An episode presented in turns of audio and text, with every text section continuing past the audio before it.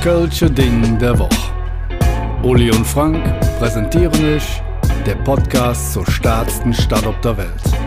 Kompakt, subjektiv, völlig vor in die Nummer und natürlich für lau. Hallo zusammen, da sind wir wieder und wie jede Woche sitzt mir der Angstgegner aller All-You-Can-Eat-Buffets gegenüber, die Raupen nimmer satt unter den Podcastern Mingen, Leven, Uli. Oh, hallo, schönen guten Tag. Schön, dass ich wieder hier sein darf. Mir gegenüber sitzt die Läsche Nas aus Zollstock, Frank Mausbach. äh, und übrigens, Wer es noch nicht wissen sollte, wir sind ab jetzt immer donnerstags und sonntags nach dem Kölsch-Club in der Altstadtwelle zu hören. Yippie ja yeah. Geile Kölsche Musik, tolle Gäste und danach sind dann wir dran. Gruß an die Kollegen und vielen Dank. Dass wir on air sein dürfen. Ja. Aber zurück zum Thema, denn heute sprechen wir über der Hulk, äh, der Hulk aus Kölle, Johann Arnold Klötsch, die Fressklötsch. Eines der vielen Originale aus Kölle. Um ihn soll es ja etliche Legende ranken. Uli, hast ein paar die du uns mal mitteilen Lass uns erst noch mal einen ganz kleinen Blick auf die Originale werfen. Das sind sowas wie der Maler Bock, die Läsche Nas, et Bolze Lott oder auch et Flöten Arnölche. Das war so ein bestimmter Schlag Mensch. Dafür müssen wir uns mal in die Zeit Köln des 19. Jahrhunderts zurückversetzen. Köln war ein ganz anderes Köln als heute. Das war gemütlich, das war noch klein, da waren noch nicht so unendlich viele Einwohner, man kannte sich und da gab es dann auch immer so diese, ja, zum Teil muss man sagen, Dorfdeppen. Die kannte dann jeder. Und dazu gehören diese entsprechenden Kandidaten, die heute in aller Munde sind, die man heute in Liedern besingt, die der Ostermann besungen hat. Und einer dieser Kandidaten ist tatsächlich der Fressklötsch mit den 100.000 Anekdoten.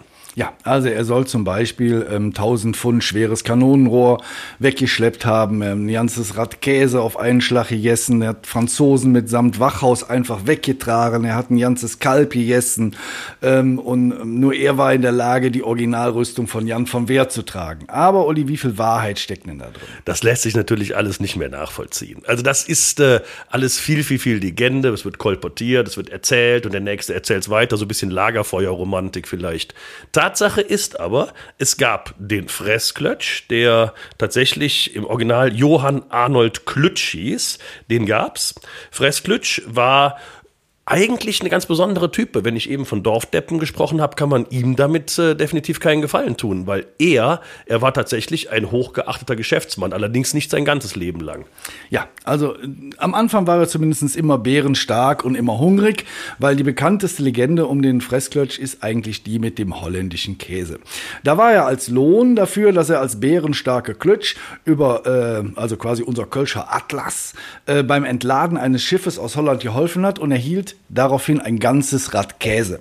Auf dem Weg nach Hause passierte dann Folgendes an der Zollgrenze der Stadt. Die Zöllner wollten natürlich Steuern haben. Hätte der Fresskötsch gesagt, nee, mach ich nicht, hat sich hingesetzt an den Wegesrand und hat vor den Augen der Grenzbeamten den Käse komplett verspeist. Jetzt muss man aber wissen, das war jetzt hier kein Babybell oder sowas, ne, sondern das war ein richtiger Leib Käse, ne, richtiger Leib Kies und die wiegen immerhin so circa 13 Kilo. Und als das Ding restlos verputzt war, dann ging der Klütsch einfach ungerührt seine Wege in die Stadt, ohne auch nur einen Taler Zoll zu bezahlen. Das sind diese Geschichten, die halt dann den, seinen Ruf als Fressklütsch ähm, ja, gefestigt haben. Der Mann konnte halt unfassbar viel essen. Gleichzeitig war er, zumindest äh, in jungen Jahren, Analphabet. Also der war wirklich so eine, so eine Type, die jeder kannte, mit Oberarmen wie ansonsten nur Arnold Schwarzenegger.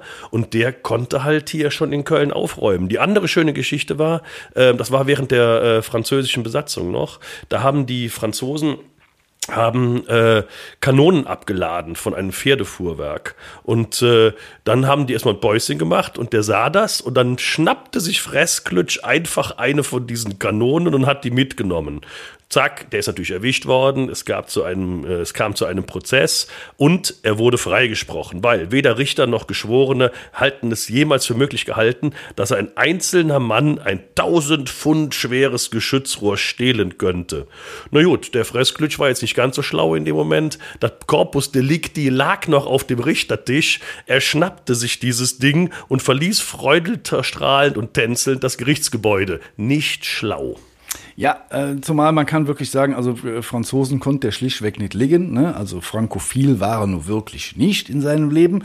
Aber eigentlich fangen die legendären Geschichten vom Freskletsch eigentlich schon bei seiner Geburt an. Also je nach Quelle kursieren verschiedene Geburtsdaten. Gemäß seiner Todesanzeige äh, war der Klötsch am äh, 23. Februar 75 geboren. Im Kirchenbuch allerdings 1778. Also wie auch immer, irgendwo sah da so rum. Ne?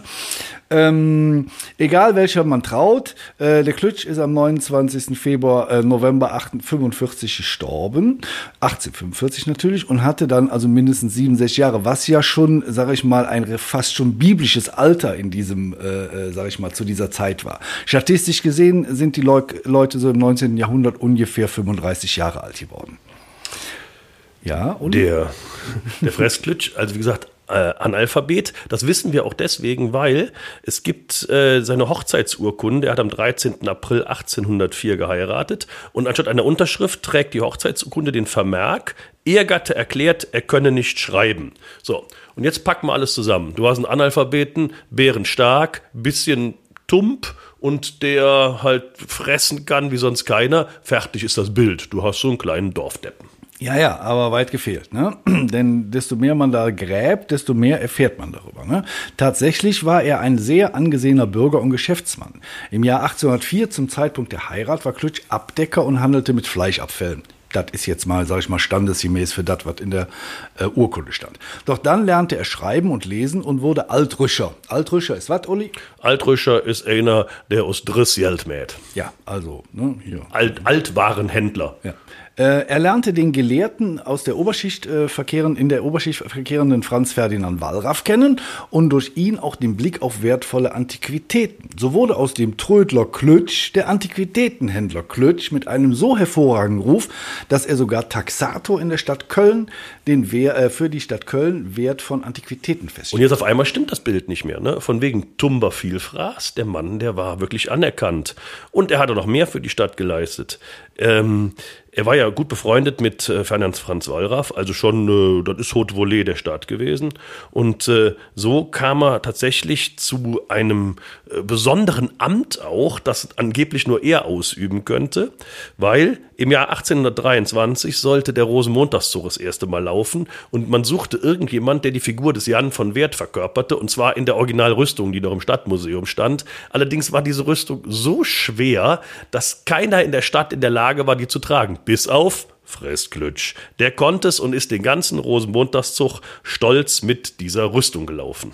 Ja. Ebenfalls machte er sich einen Namen beim Aufbau der Freiwilligen Feuerwehr. Stolz trug er den Titel Sous-Chef der zweiten Kompanie des Pompier Corps. Also, wie gesagt, für damalige Verhältnis ist er hoch betagt gestorben mit circa 67 bis 70 Jahren, wie auch immer man das lesen mag. Und es ist ein sehr, sehr schönes Vermächtnis, nicht nur als Kraftprotz und Vielfraß in die Geschichte einzugehen, sondern wie gesagt, wenn man mal ein bisschen tiefer gräbt, hat der Mann doch einiges erreicht in seinem Leben. In seinem Totenzettel, der auch dann tatsächlich veröffentlicht worden ist in der Zeitung, steht dann auch die Ehrung, dass er der Sous-Chef des Pompierkorps, also der Feuerwehr war. Und da steht auch drin, dass es sich um einen wohlachtbaren Herrn gehandelt hätte. Insofern ein ganz besonderes Kaliber vom Kölschen Original. Ja. Und was lernen wir aus der Geschichte von Arnold Klötsch, dem Fressklötsch? Never judge a book by the cover oder wie man in Köln sät, ähm, nur beim Kamelsche nicht ob das Papiersche, sondern achte drup nach was das schmeckt. Schön, schön gesagt. In dem Zusammenhang mit äh, ähm, Fressklötsch hört euch auch gerne nochmal die Folge mit Bolzelot an, gleiches Kaliber. Und äh, wir bereiten auch noch ein paar andere Dinge für euch vor. Irgendwann werden wir euch auch nochmal das Flöten-Arnöldchen vorstellen und den Malerbock. Tschüss. Vielen Dank, macht es gut und bis demnächst.